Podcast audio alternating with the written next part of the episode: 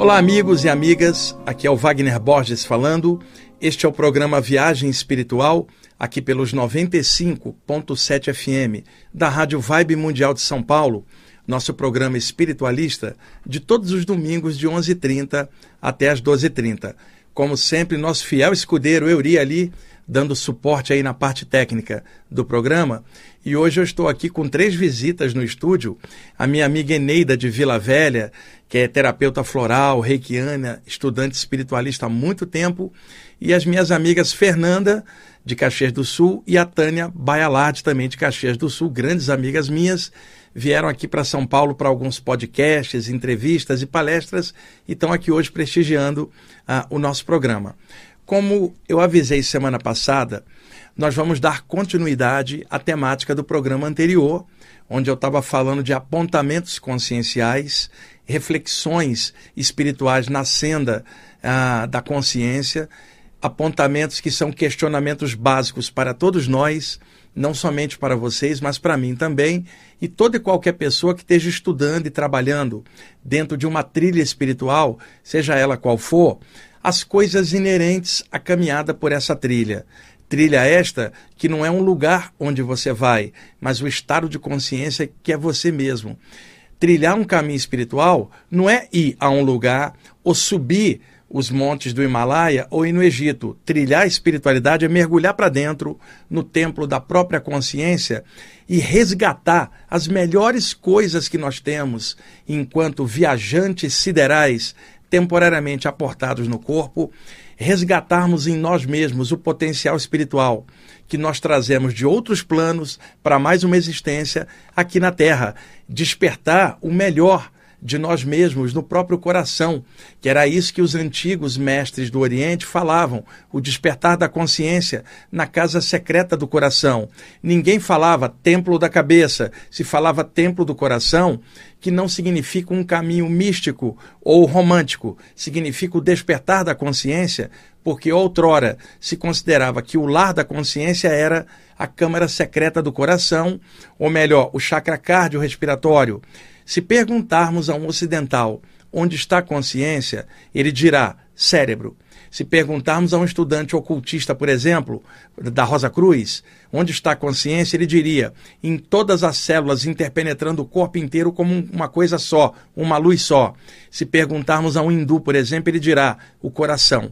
Então, não é importante isto, importante é qual é o valor da consciência e não onde ela está porque isso não é uma questão espacial de estar dentro, estar fora, mas como muitas pessoas no passado, para iniciarem dentro de uma trilha espiritual. Precisavam ir para um templo espiritual, porque as sociedades antigas não tinham o conhecimento aberto, era apenas dentro dos templos, de forma esotérica e iniciática, ou yogi, dependendo do lugar onde a pessoa estava vivendo. Então as pessoas falavam: espiritualidade tem que iniciar, tem que entrar ali. Iniciação e iniciado vem do verbo inir, que é ir para dentro, ou melhor, para a casa secreta do coração, o templo real, e descortinar os valores conscienciais, levantar os véus dos arcanos, dos mistérios, aprofundar, progredir, despertar os melhores potenciais. Outrora, isto era realmente dentro de estruturas iniciáticas, de mestre para discípulo, através de provas iniciáticas, e então o que se aprendia depois de entrar num templo, grau a grau, era entrar no templo do próprio coração e descobrir o eu real, o divino habitando a casa secreta do coração. Hoje, com o planeta com quase 8 bilhões de pessoas encarnadas, toda a confusão do momento que nós estamos vivendo em vários setores da vida humana, a iniciação, ela não é mais dentro de um templo. Por exemplo, a nível de informação espiritual, a um clique do computador, na internet ou no celular, você entra num site, num blog, num canal do YouTube, no Instagram, no Facebook, onde tem várias opções de abertura de conhecimento espiritual. É claro que as pessoas têm que filtrar tudo que elas estão lendo, vendo, escutando, assistindo, mas é uma porta aberta para ela ser introduzida a, a, a algum contexto espiritual, seja lá qual for que ela se identificar mais nós nunca tivemos tantos livros publicados em aberto sobre temas espirituais. Então, hoje alguém que tenha condições e recursos de estudar, ela tem um acesso à informação que não precisa se isolar da vida social num templo, nem ficar obedecendo a um guru ou a um mestre. Ela tem condições de ampliar, expandir o conhecimento dela e trabalhar, aprofundar. Naturalmente, se ela participar de algum grupo, ela tem a interação com outras pessoas do mesmo grupo, pode conversar sobre aquilo e mesmo hoje, não estando espacialmente ali, ela pode estar num grupo que ela conversa pelo WhatsApp, por exemplo, sobre aqueles temas. Então isso facilita a entrada nessa temática de quem às vezes mora num centro menor e não tem um grupo para ela estudar lá. Qual é a saída? A internet, a, a literatura sobre esses temas. Nós nunca tivemos a informação espiritual tão na nossa cara como nós estamos no momento. Euri, no passado, quantos anos dentro de um templo ralando, pegando informação conta-gota, né? E, e, precisando ali avançar, é, levantar o véu daquele grau e seguir em frente. Era de, muito difícil. Hoje, nós temos um acesso que não precisa mais as barreiras antigas. As barreiras que existem hoje são internas do próprio estudante. É medo, é ignorância, às vezes arrogância de achar que sabe muito, ou preconceito contra o outro que estuda outra linha de pensamento. Isso sim, são bloqueios internos. Só que externamente a informação está muito aberta. Nunca tivemos uma encarnação como a presente, com tanta informação na nossa cara. Daí, Euri, aquele conceito antigo: quanto maior o conhecimento, maior a responsabilidade. Se numa vida como essa, com tanta informação de frente, a gente não crescer, é que nós somos muito ruins mesmo. Então, nós estamos numa responsabilidade enorme. Todos nós que temos acesso a um conhecimento espiritual, ou estamos em alguma trilha espiritual, essa trilha é dentro de nós e estando num grupo externo, nós procuramos compartilhar e, e, e, trabalhar junto com outras pessoas que têm suas trilhas e que às vezes se reúnem num lugar externo para poder contribuir e somar as trilhas de dentro num trabalho espiritual de grupo. Agora, na individualidade da pessoa, ela com ela mesma, dentro do templo dela mesma, podendo então somar isso com outras pessoas em reuniões, o que é excelente. Mas o principal está dentro de cada um. Já não é necessário ir para o Himalaia, nem ir para o Egito antigo, que nem existe mais hoje, o Egito moderno. Hoje é outro, tem ainda toda a tradição, tem coisa legal ainda, mas não chega ao ponto do que era ah, no passado. Embora alguém possa ir num lugar como esse, como a minha amiga Tânia que está aqui já foi, e possa captar no invisível, no extrafísico, alguma coisa. A Fernanda que está aqui foi com ela, mas no visível você não vai poder pegar nada. É, é, é, é matéria, pedra, né? Mas você pode pegar ainda a atmosfera antiga permeando ali se você tiver sensibilidade para isso. Mas isso também é sensibilidade interna, porque mesmo que você não tivesse lá, sua sensibilidade poderia perceber isso à distância ou em outro contexto. E as saídas do corpo, então, permitiam, per permitem também o acesso a outros níveis que não são os grupos daqui, mas ambientes de lá, aonde o que se ensina é o despertar real da consciência. Então, em função do que eu venho estudando há tantos anos, eu juntei esses apontamentos conscienciais que eu comentei semana passada com vocês e hoje nós vamos ver a segunda parte, sendo que eu me esqueci da, da, do caderno onde estavam as anotações. E aí o que, que eu fiz? Sentei aqui antes e refiz um monte de coisa e acrescentei umas novas. Então, provavelmente, ainda vai ter uma terceira parte no domingo que vem com a parte que ficou em casa. Vamos ver. Então, a partir de agora, vamos para essas reflexões e ponderações úteis para todos nós, estudantes espirituais, tá bom? Vamos lá. A primeira delas, importantíssima, é o verdadeiro despertar da consciência versus ascensão mística fantasiosa. Vamos dar um exemplo. Despertar a consciência significa virar guru, mestre, botar um turbante ou uma roupa violeta? Não. Significa se sentir diferente do resto da humanidade? Não. Significa que você acha que sabe mais do que todo mundo? Não. Então, espiritualidade real é um mergulho na própria consciência. E aí, o que, que a gente descobre quando nós fazemos o patrulhamento interno, a ronda interna? O autopoliciamento. Descobrimos um monte de tranqueiras dentro da gente que a gente não quer, mas elas estão lá. Então, o mergulho para dentro faz com que nós encontremos o nosso lado sombrio ou o lado sombra, que faz parte de nós. Não podemos renegá-lo. E a partir do momento que nós percebemos isso, qual é o trabalho que precisamos fazer? A integração nossa consciencial com esse lado sombra, lentamente iluminando, equilibrando até que seja parte de nós mesmos como algo integral, sempre objetivando para frente. O lado sombra, que muitas vezes nos sabota internamente, né, também nos engana com as nossas ilusões e coisas do nosso ego, como se falava desde a antiguidade. Então, espiritualidade real é quando você descobre, não que você está iluminado, porque nenhum de nós é mestre de nada, mas, Euri, quando você descobre um defeito dentro de você, quando você descobre uma emoção que você não gosta, que está lá dentro de você, um pensamento ruim que apareceu, você não gosta, mas ele está lá. Na hora que você descobre isso, você fala: eu preciso melhorar, eu preciso mudar parâmetros. E isto, então, é o início de qualquer processo de iluminação o estudo espiritual, ele força a própria consciência contra os muros do próprio ego da pessoa.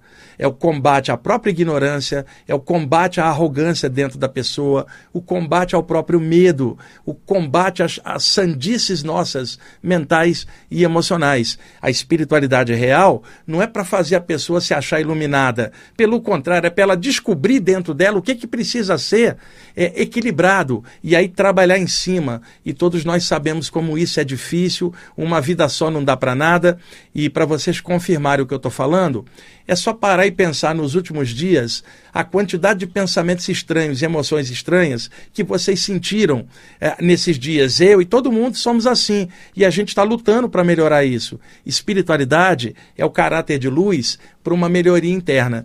Muita gente chama isso de reforma íntima né? Mas às vezes o termo reforma íntima, ele vai cheio de julgamento moral e preconceito. Por quê? O que é moral numa cultura pode ser imoral em outra com valores diferentes. Então a reforma íntima que se fala qual que é? Aquela que melhora a pessoa ou aquela que a pessoa coloca um monte de condicionamentos místicos ou espirituais na mente, tentando colocar aquilo à força em si mesmo, sendo que ela por dentro não é nada daquilo. Reforma íntima, mas na base de quem? Porque muitas vezes alguém fala assim: reforma íntima seria não fazer sexo na mente de algum, reforma íntima seria só vestir roupa branca, reforma íntima seria é, é, é condicionar a si próprio como se fosse da luz, esquecendo o lado sombrio de dentro? Não.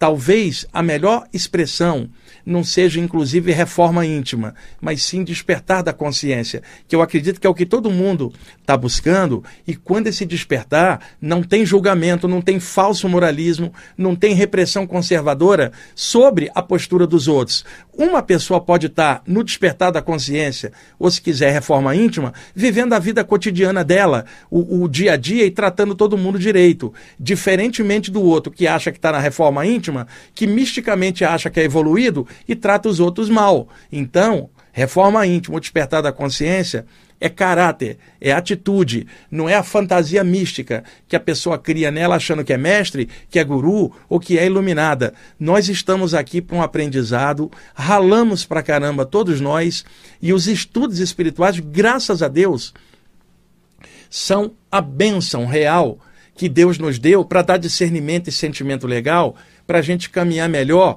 e por dentro ir é, é, dissolvendo toda a carga pesada e ao mesmo tempo os olhos brilhando, o amor fluindo e o discernimento fluindo na consciência. E dentro de uma vibe espiritual, isso ajuda muito. Mas qualquer estudo espiritual sério não vai fazer a pessoa achar que está iluminada. Vai fazê-la achar que ela está em construção. Então a gente poderia pegar uma plaquinha espiritual, uma forma mental de plaquinha, colar ela em cima do chakra coronário, no alto da cabeça e botar assim: é em construção obra em andamento. Todos nós. Ninguém está pronto. Só Deus está pronto. Então, é importante demais esse questionamento. O que a gente está vivendo É o despertar da consciência?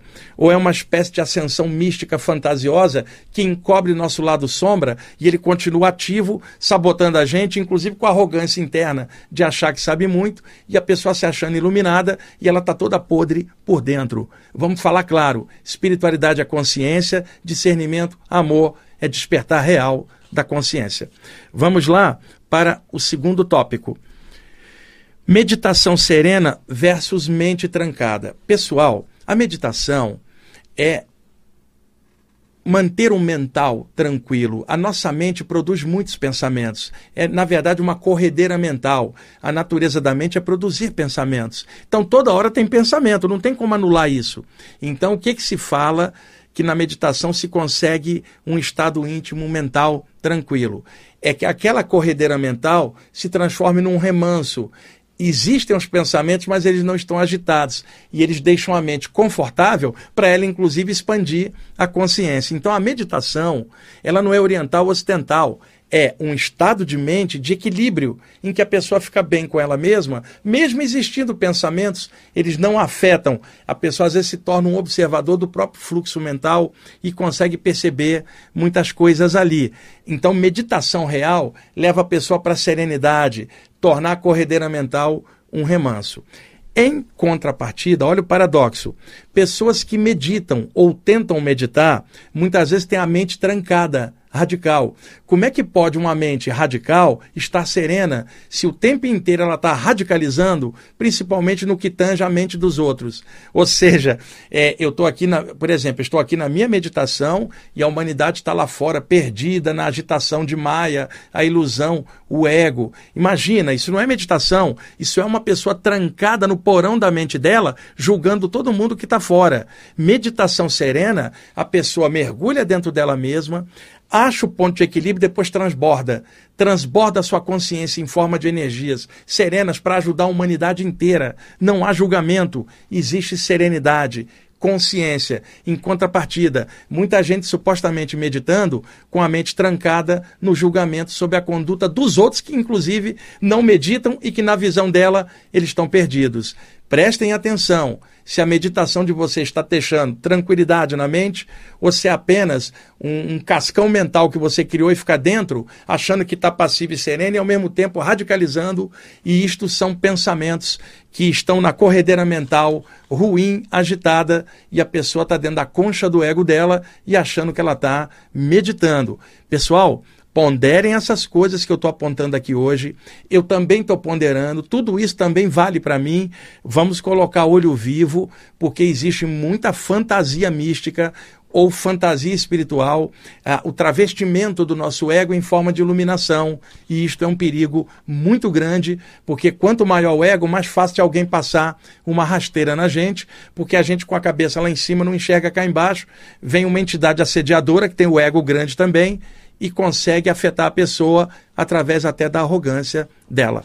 Vamos seguir. É, existe uma expressão do sânscrito muito bonita que eu gosto, é, chama-se moksha. É uma expressão do sânscrito significando libertação, quer dizer, a consciência liberta é, de coisas que atrancam na barreira do ego. Né? Moksha, a grande libertação, muitas vezes usado essa expressão no yoga ou no hinduísmo para um grande mestre que está encarnado em nós, mas já está livre de um monte de coisas estranhas e que desceu para orientar e ajudar. O estado de moksha seria a, a grande libertação. Então, Imagine moksha como libertação versus autoculpas variadas. Uma pessoa com autoculpa, ela não está livre, porque a mente dela retroage para o passado, até o ponto daquilo da qual ela se sente culpada. A autoculpa prende a pessoa no passado. E uma pessoa olhando para trás, ela não olha para frente, então ela tropeça toda autoculpa que você tiver precisa ser combatida, porque se refere a algo do passado. De lá para cá, você está estudando, está melhorando espiritualmente, então você está melhorando enquanto pessoa, você é outra criatura. E lá atrás tem erros que você deve tirar experiência para caminhar melhor para frente. Agora, a autoculpa, ela prende a cada um e com um detalhe adicional: semelhante atrai semelhante. Uma pessoa com autoculpa vem uma entidade obsessora de fora e projeta na mente dela a ideia da qual ela tem culpa relativa a algo passado e manipula ela mentalmente, ampliando a culpa, e a culpa traz baixa autoestima, que faz a energia da aura cair e a entidade obsessora tomar o comando. A autoculpa é porta aberta para a obsessão. Eu não tenho como falar nada do passado de ninguém, porque eu estou ocupado demais também arejando o meu, mas no presente, limpando. Combata suas autoculpas, vá para frente. E é claro, tira lição de todos os erros que todos nós temos. Ninguém é zero bala de nada, mas entre altos e baixos, melhor os altos para diminuir os baixos. Combata a autoculpa, por favor, é uma das grandes entradas de obsessão que nós temos na humanidade. Mais um tópico: bom humor como estado de consciência versus formalismo consciencial. Euri, a gente vê isso muito frequentemente, melhor, via isso frequentemente em grupos espirituais e agora a gente vê isso em podcast e, e, e temas em aberto. Imagina, uma pessoa com bom humor, ela é bem-humorada, tá? Ela entra para um grupo muito formal, Euri, todo mundo formatado, sisudo, e aí, como essa pessoa é bem-humorada, ela vai ser mal vista dentro do grupo porque ele é bem humorado e no grupo se fala: aqui é sério, irmão, não pode ficar com esse bom humor. Como que não pode? E outras, outro dia alguém me perguntou assim, mandaram uma mensagem para mim: Wagner, por que o plano espiritual é tão sério, tão sissudo? Eu respondi: o plano espiritual não é sissudo. Sissudo são os médiums, conservadores e um monte de gente que faz o plano espiritual parecer um convento, cara. Não, espíritos riem, contam piadas, brincam dentro de uma vibe sadia, porque eles estão felizes. Os que estão sissudos são obsessores, entidades com um mau humor de lascar e sempre de olho no bom humor do outro, bom humor que elas não têm. Tá cheio de gente assim em grupo, tá? E quando você faz um podcast, por exemplo, como eu faço, e você brinca com o apresentador, fala uma coisa, tem sempre alguém que põe nos comentários: "Eu não gostei porque ele brincou com o tema". Imagina, né? A gente com, com, essa vibe de brasileiro no momento, sem bom humor, como é que a gente atravessa as tranqueiras da vida, Euri? Como é que atravessa tudo que está rolando sem bom humor? Bom humor é fundamental na cena, e bom humor não significa leviandade ou não levar as coisas a sérios. Um médico pode estar tá num plantão difícil pra caramba e ele pode ter bom humor, que é o que ajuda ele a atravessar o plantão. Uh, um profissional uh, uh, na área da polícia, por exemplo, na área da segurança pública, um bombeiro, por exemplo, ele tem uma tarefa difícil. Se ele não levar um, um, no bom humor, ele sucumbe ao meio que é pesado. Então, bom humor é fundamental na parte espiritual também. E outra, Euri, bom humor combate o ego da gente pelo seguinte: eu às vezes faço piada comigo mesmo, e às vezes tô, rio sozinho de mim mesmo. E aí eu fico assim. Poxa, me mandaram uma mensagem hoje perguntando se eu era mestre. Falo, que mestre? Eu estou de sacanagem comigo mesmo, fazendo piada comigo mesmo. De madrugada, um dia antes do programa, estou pensando numa piada para pegar o Euri aqui, o Jean, e eles também fazem isso. Eu peguei outro dia o Euri pensando de madrugada um negócio para ele me sacanear quando eu chegasse aqui para gravar. Isso é bom humor, não significa leviandade. Eu estava ali pensando numa piada e tinha feito um trabalho de energia enorme, exteriorizando energia para o mundo. Logo depois, ali tranquilo, eu me lembrei de uma piada. Isso ajuda. E outra, como é que ser mestre alguma coisa com toda a piada que eu conto? E o bom humor, toda hora eu mesmo estou fazendo piada de mim mesmo. Então, bom humor combate o ego da gente. Você não vai achar que é especial. Coisa nenhuma, sabe? Você vai achar que o amigo que você vai brincar no outro dia, por que, que você brinca com ele? Porque ele é seu amigo, não é seu discípulo. é seu amigo. Então, quando alguém se acha mestre, carrega um peso na mente enorme do próprio título e a postura que a pessoa tem que ter, que às vezes não é nem o que ela tem dentro. Quando você não tem rótulo de mestre, você pode ser qualquer coisa. Você pode andar de bermuda na rua, de chinelo. Você não é mestre. Se você for mestre, alguém vai falar: olha lá o mestre de bermuda e chinelo, eu não confio nele, ele não está de roupa branca ou uma roupa iniciática. Quando você não é mestre, você pode rir de si mesmo, pode brincar com seus amigos e, detalhe, caminhar sem o peso do tal mestrado. Porque você não sendo mestre, você está pouco ligando é, é, para as coisas, você vai levando e fazendo o seu melhor possível. Tem espíritos elevados, muito bem-humorados, como estado de consciência. Euri, chegamos já no intervalo. Olha, as meninas que estão aqui viram que ele adiantou o relógio. Eu não falei quase nada, cara. Já está acabando o primeiro bloco? Tá bom, daqui a pouco a gente volta.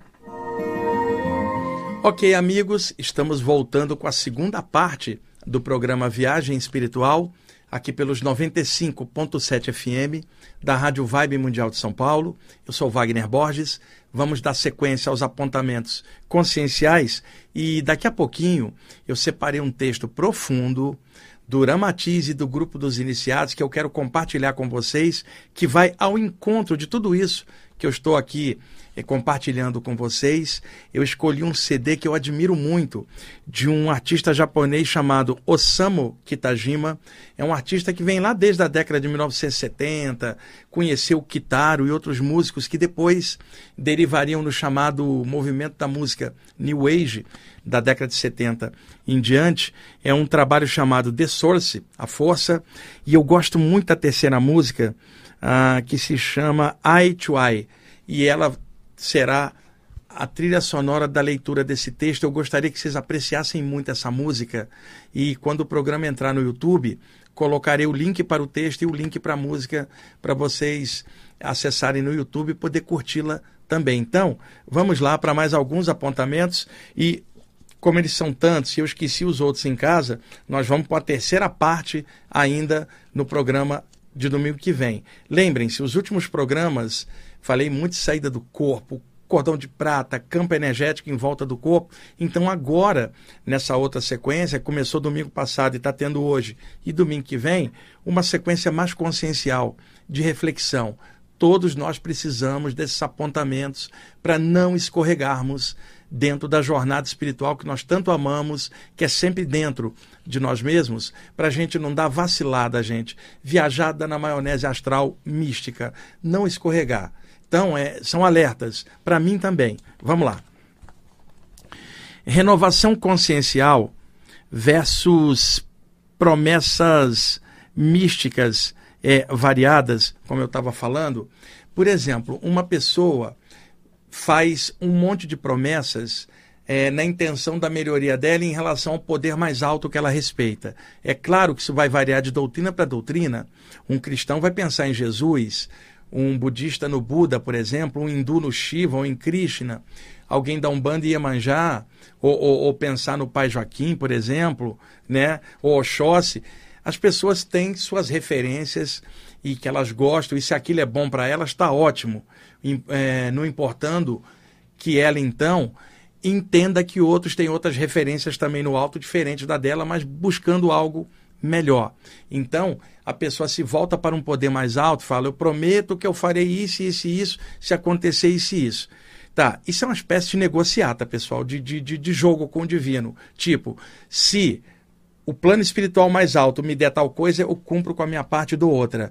Então, me lembra aquela história do cara que queria parar de fumar e ele fazia tanta promessa para Deus ajudar ele a parar de fumar, que ele falava assim: se o Senhor me ajudar a parar de fumar, eu juro que eu faço isso, isso e isso. Ele oferecia tanta vantagem para Deus que parecia que Deus que levaria vantagem se ele parasse de fumar. E o interesse era dele. Se ele para de fumar ou não, o, o, o Deus, o infinito, é muito maior do que o desejo dela daquilo. Então, essa força toda que ela joga na promessa, seja lá qual for, por que, que ela não joga no investimento dela melhorar a força de vontade dela, estudar mais, clarear e vencer ela mesma aquilo? E fala, eu prometo que eu vou vencer a mim mesmo. E isso ninguém quer essa promessa, porque é difícil, mas é a real. Prometo que eu vou vencer a mim mesmo. Eu vou lutar contra a minha autoculpa, a minha ignorância e as coisas que eu tenho dentro de mim. Eu lutarei, é isso que eu prometo. Ao alto, prometo que eu vou me esforçar, estou encarnado aqui e eu vou melhorar.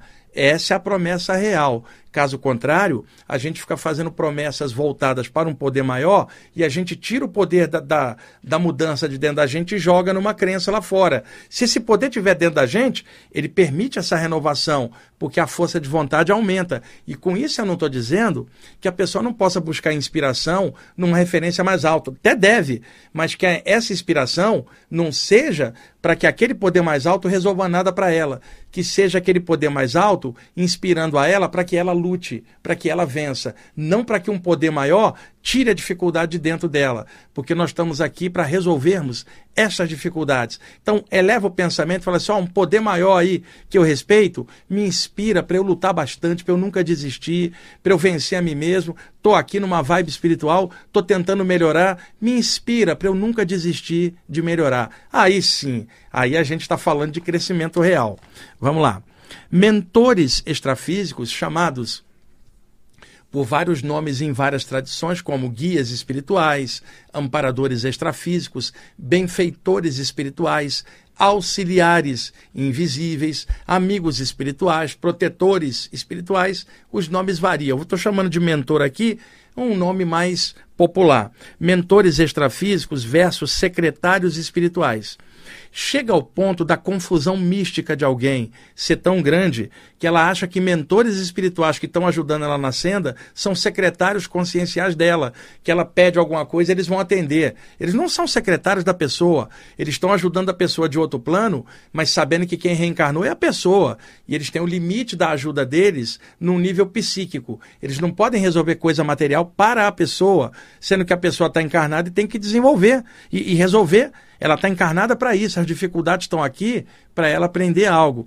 Mentores não são babás espirituais, nem secretários espirituais, para que a pessoa fique pedindo graça e coisa para eles. Agora, eles podem ajudar no estudo, no trabalho e em tudo aquilo que a pessoa quiser melhorar. É muito legal isso, gente, tá? Presenças extrafísicas amigas que nos ajudam dentro do limite que eles podem, sabendo que a nossa vida, a resolução é nossa e precisamos resolver as coisas aqui de baixo. Não adianta pedir um mentor para tirar a poeira da cadeira do seu grupo. Você vai ter que ir lá com um pano e limpar. Não adianta pedir um mentor para pagar o aluguel da casa onde seu grupo se reúne. Não vai rolar. Tá, agora, pede ao mentor força para trabalhar, força para estudar, inteligência para descobrir como pagar o aluguel do grupo, né? E, e esforço para ir lá com o pano e limpar a poeira da cadeira do lugar da reunião. Tem coisa que está na nossa alçada e outras coisas está na alçada dos mentores. Mas quem reencarnou fomos nós. A prioridade da encarnação nossa não é dos mentores, é nossa. Somos nós que estamos aqui embaixo. Mentores ajudam até um ponto, sem invadir livre-arbítrio, sem se meter na nossa vida. Eles dão aquela forcinha invisível, porque sozinhos também, nós somos igual criança pequena, precisamos do adulto ajudando. Mas a criança tem que ralar o joelho, aprender a andar, e isso é esforço dela. O papel dos mentores é como de professores da consciência, dando uma força para o aluno se desenvolver. Mas nenhum professor vai fazer a prova pelo aluno. Vamos lá. Uh, discernimento espiritual versus pneumofobia. Pneumofobia é a junção de duas palavras: pneumo, coisas aéreas invisíveis, e fobia, medo de alguma coisa. Pneumofobia, medo de coisas aéreas e invisíveis. Deixe-me colocar no popular: espiritofobia pessoas que têm medo de seres astrais, entidades do invisível ou o próprio medo do desconhecido, jamais vão para frente. Elas não levantam o véu do mistério porque elas têm medo do que está do outro lado. Essas pessoas vão ficar na inércia e muitas delas estão dentro de estudos espirituais e algumas parecendo mestre e gurus, mas por dentro morrendo de medo do invisível. Se aparece uma entidade, elas se borram de medo. Alguns, na área de saída do corpo, falam nisso e na hora que sai, bate de frente com uma entidade pesada, volta para o corpo correndo na hora. E, no entanto, a pessoa está achando que está desperta, que está avançada e não vence o simples medo de presenças espirituais. Uma parte disso vem do aculturamento dos condicionamentos culturais da pessoa. O medo do velho do saco, o monstro embaixo da cama quando a gente era, era criança, medo da morte, medo de espíritos, medo de um monte de coisa. As pessoas carregam isso. Na mente, elas até gostariam de viver algo, mas no coração está lacrado o medo. Névoas escuras de medo impedem a pessoa de descerrar o horizonte para o sol da consciência despontar no horizonte dela mesma. Então, é importante demais quebrar o medo do invisível. Vejam, se aparece um espírito, Euri, você está tá lá no seu quarto, aparece uma entidade lá, ela veio de uma comunidade extrafísica onde ela mora e veio ali. Mas aí o Euri, dentro do medo, fala assim: não, eu acho que a entidade saiu da tumba 515 do cemitério tal, pulou o muro, atravessou a radial leste e veio aqui na rádio, ou veio aqui na minha casa me ver. A entidade não saiu da tumba, nem saiu do cemitério, ela está no ambiente extrafísico e veio aqui. Mas a pessoa, no medo dela, pode ser um barulhinho no quarto, ela já está pulando, acendendo a luz. E um detalhe, Euri: acender a luz não tira a entidade do quarto cobrir a cabeça não tira o espírito do quarto. As pessoas fazem isso. E, no outro dia estão na internet ou dando um curso ali como se fosse uma autoridade incrível em saída do corpo, mediunidade, chakras. E ela no escurinho morre de medo do invisível, cara. E outrora, nos templos espirituais, na, na época mais iniciática, mais esotérica, o que, que se aprendia dentro dos templos? O, o hierofante, o mestre iniciador, precisava tirar o medo do neófito, para que ele se tornasse um discípulo e fosse levantando véu a véu dos graus e mistérios e aprofundando, até um dia ele mesmo se tornar o hierofante, o mestre iniciador, agora de um outro calouro. Como é que se poderia admitir, Euri, um iniciado espiritual ou um mestre com medo do invisível? Se ele, dentro da tradição, romperia o véu do invisível, percebendo que a vida não é só comer, beber e dormir, mas existem outros planos, ela pode acessá-los por clarividência, por expansão da consciência, por projeção da consciência ou projeção extrafísica, pela abertura dos chakras, pela sensibilidade anímica ou mediúnica, várias maneiras. Se tiver medo, a pessoa não vai romper esse véu e vai continuar estacionada somente aqui. É importante vencermos o medo e percebermos que espíritos são apenas pessoas desencarnadas do lado de lá apenas isso. É o seu João que vivia ontem aqui, seu João está do lado de lá, Dona Maria, seu Zezinho, Dona Márcia, estão todos do lado de lá e viviam aqui. São pessoas apenas fora do corpo. Não podemos criar fantasia com isso. São apenas pessoas iguais a nós. E a gente está encarnado, um dia vai passar para o lado de lá também na boa. Isso é normal, a gente entra e sai dos corpos perecíveis. Medo do invisível, medo de espíritos, chama-se pneumofobia ou espiritofobia. Com este medo, ninguém vai para frente. E as pessoas carregam muito desse medo. É importante alertar isso para vocês. Espíritos não são monstros astrais, são pessoas extrafísicas. Vamos lá. Esforço consciencial versus passividade espiritual ou inércia. Seguinte, é, me expliquem, pessoal, se existe alguma técnica de crescimento baseada na preguiça ou na inércia, onde você queira chegar ao topo de um tema sem ter estudado nada daquilo. E para estudar, você vai gastar dinheiro com livro, com curso, vai disponibilizar seu tempo, que você podia estar indo no lazer, estudando e aprofundando. Estudar dá trabalho, trabalhar, naturalmente, até redundante, dá trabalho. Então, não há como crescer na base da inércia consciencial ou da preguiça. Então, é necessário esforço, ainda mais na parte espiritual. O, o, o rompimento é, é, do medo, o desvanecer dos véus dos mistérios, abrindo a consciência e despertando. Levanta o véu e olha de frente né, para você e, e mergulha dentro e descobre alguma coisa legal e vença ah, o seu medo. Então, o que, que acontece? Muita gente fica na passividade.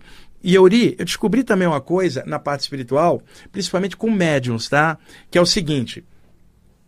Você fala assim, por que, que você não estuda mais esse tal tema aqui que você poderia decolar e, pô, você pode ser um médium melhor amanhã do que hoje. E outra, melhor pessoa, inclusive, né? E trabalhar melhor. Aí, sabe o que, que você escuta, Euri? Meu guia espiritual não permite. Como que não permite? Um guia espiritual um professor da consciência.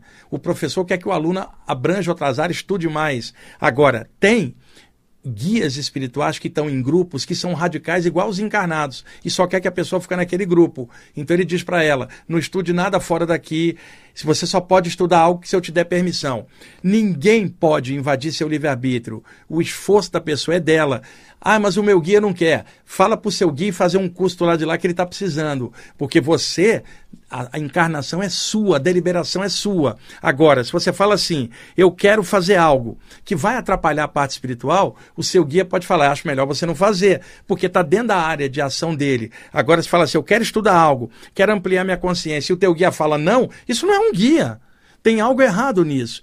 Agora, o que, que acontece? Na maioria das vezes, não é um guia que fala isso, é a pessoa que fantasia aquilo para permanecer na inércia. Tipo, como se parte dela dissesse, não faça isso, e ela acha que é o guia. E o guia do lado de fora torcendo para ela crescer e ela botando bloqueio para não ir para frente. E o guia tentando desbloquear, e o ego dela sabota e ela acha que é o guia e ela continua parada. Não há como crescer na base da preguiça ou da inércia. Tudo demanda esforço, tempo, trabalho, recurso. Não há como avançar sem esforço. E os guias espirituais são os primeiros a estimular a gente a tentar avançar, a melhorar. A função deles é nos ajudar a crescer, não é bloquear o potencial da gente. Se está tendo um, algum bloqueio, tem algo errado aí nessa história. É, todos esses estudos, seja para nós ou para os guias que também estão estudando, porque só Deus sabe tudo, o objetivo é a consciência cósmica e não ficar parado numa doutrina só, num lugar só. O objetivo é a expansão da consciência para todos nós. Bom, Euri me avisou que a gente chegou no tempo da leitura do texto e esses apontamentos vamos continuá-los no domingo que vem. Aí eu vou trazer os outros que eu esqueci em casa e aí vamos fechar esse tema e depois iniciar uma série de outros temas. Eu espero que esses apontamentos façam bem para a reflexão de vocês. E lembrando, eu não sou mestre, não sou guru, simplesmente eu estou compartilhando isso aqui com vocês se for útil para o estudo de vocês, ótimo. Se achar que não, simplesmente não pega, desconsidera. Para mim é muito útil observar todas essas coisas e eu estou compartilhando porque nós somos muito parecidos. Todos nós, estudantes espirituais, nenhum de nós é bam, bam, bam em nada, a gente está tentando é crescer. Então, compartilhar esses temas é uma forma de crescimento, tá bom? Bom, vamos lá. O Euri vai colocar a trilha sonora do Osamu Kitajima, grande músico new age japonês, sou fã dele, tenho vários discos, a música Eye to Eye, enquanto eu vou ler um texto, que é uma mensagem que está no meu livro Viagem Espiritual, volume 3, editora universalista, é uma mensagem do Ramatiz com o grupo dos iniciados, com a profundidade deles, que vai ao encontro de tudo aquilo que eu acabei de compartilhar com vocês. O texto se chama Ideias Espirituais e é um dos mais profundos que eu já recebi na minha vida. E vou repetir, não é meu, eu recebi isto numa saída do corpo, conversando com eles e me passar isso aqui que eu gosto bastante. Vamos lá.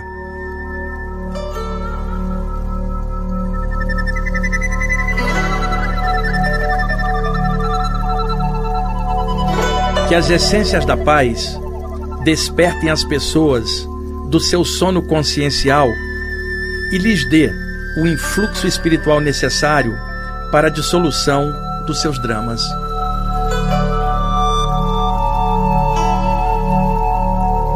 As ideias espirituais estão aí, veiculadas de maneira positiva, saudável e alegre.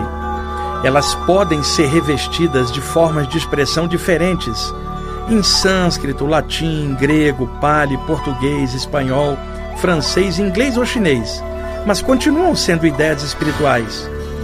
São ideias amigas das consciências trabalhadoras, pois ajudam-nas na transcendência de si mesmas, rumo ao âmago da espiritualidade e da sabedoria.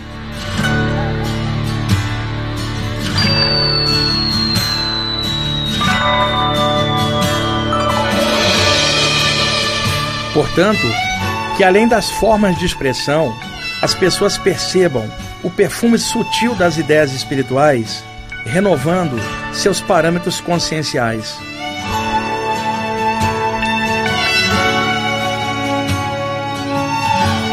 Que além do jogo infantil das ilusões, os trabalhadores espirituais percebam o mais importante, que é tudo é luz e a consciência é imortal.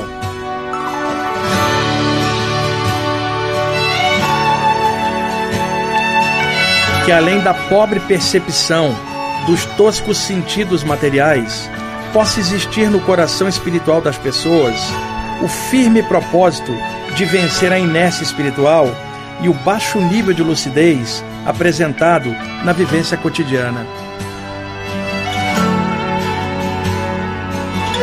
E que além de qualquer convencionalismo ou dependência psicofísica, as pessoas possam viajar no bojo das ideias espirituais, com o intuito de se desprender dos grilhões da mediocridade e dos apelos egocêntricos.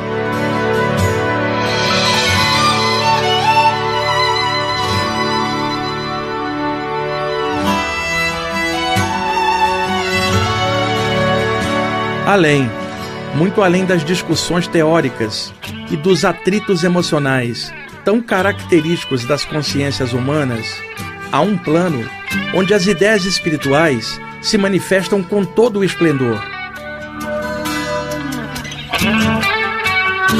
É o plano da consciência cósmica, onde as próprias energias são a expressão do amor sutil, que é fonte vital de todos.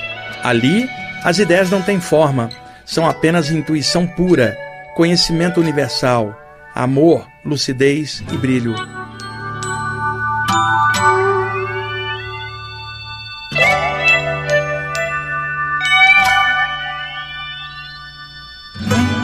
O espaço e o tempo não tocam este plano de pura consciência.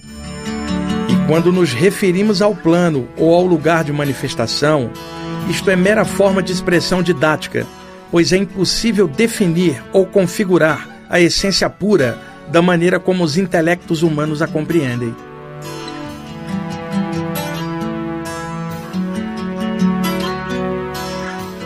Levando isso em consideração, que os pesquisadores e estudantes de temas espirituais rechassem as atitudes insensatas de seus estudos e também de suas vivências humanas.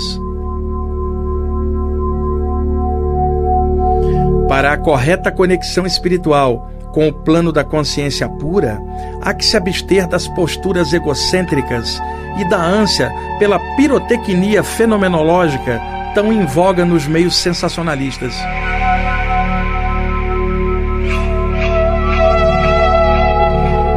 O trabalho de sutilização da consciência demanda tempo e esforço contínuo. É tarefa interna, pessoal, pois a essência é interna. A finalidade das ideias espirituais é criar uma ressonância perfeita da consciência com seus melhores potenciais latentes, que são verdadeiros tesouros espirituais ocultos pelo véu da ignorância.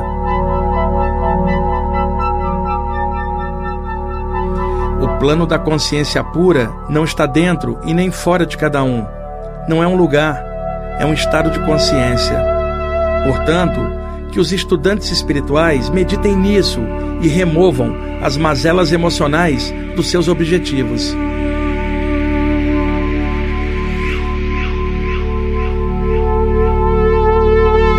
Além, muito além, o plano da consciência pura os chama ao entendimento das leis superiores que governam a existência.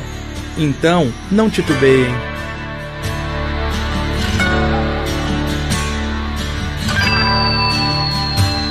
Lutem tenazmente contra a curriola dos pensamentos negativos e não se deixem levar pelos climas lúgubres implantados em suas mentes pelos tormentosos agentes das trevas conscienciais.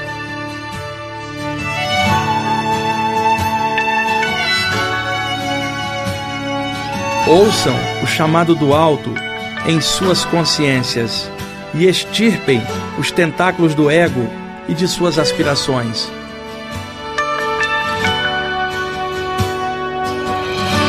Paz e luz, Ramatiz e os iniciados e agora fiquem só curtindo a música até o final do programa, refletindo numa mensagem dela, porque eu também estou refletindo aqui. Até mais.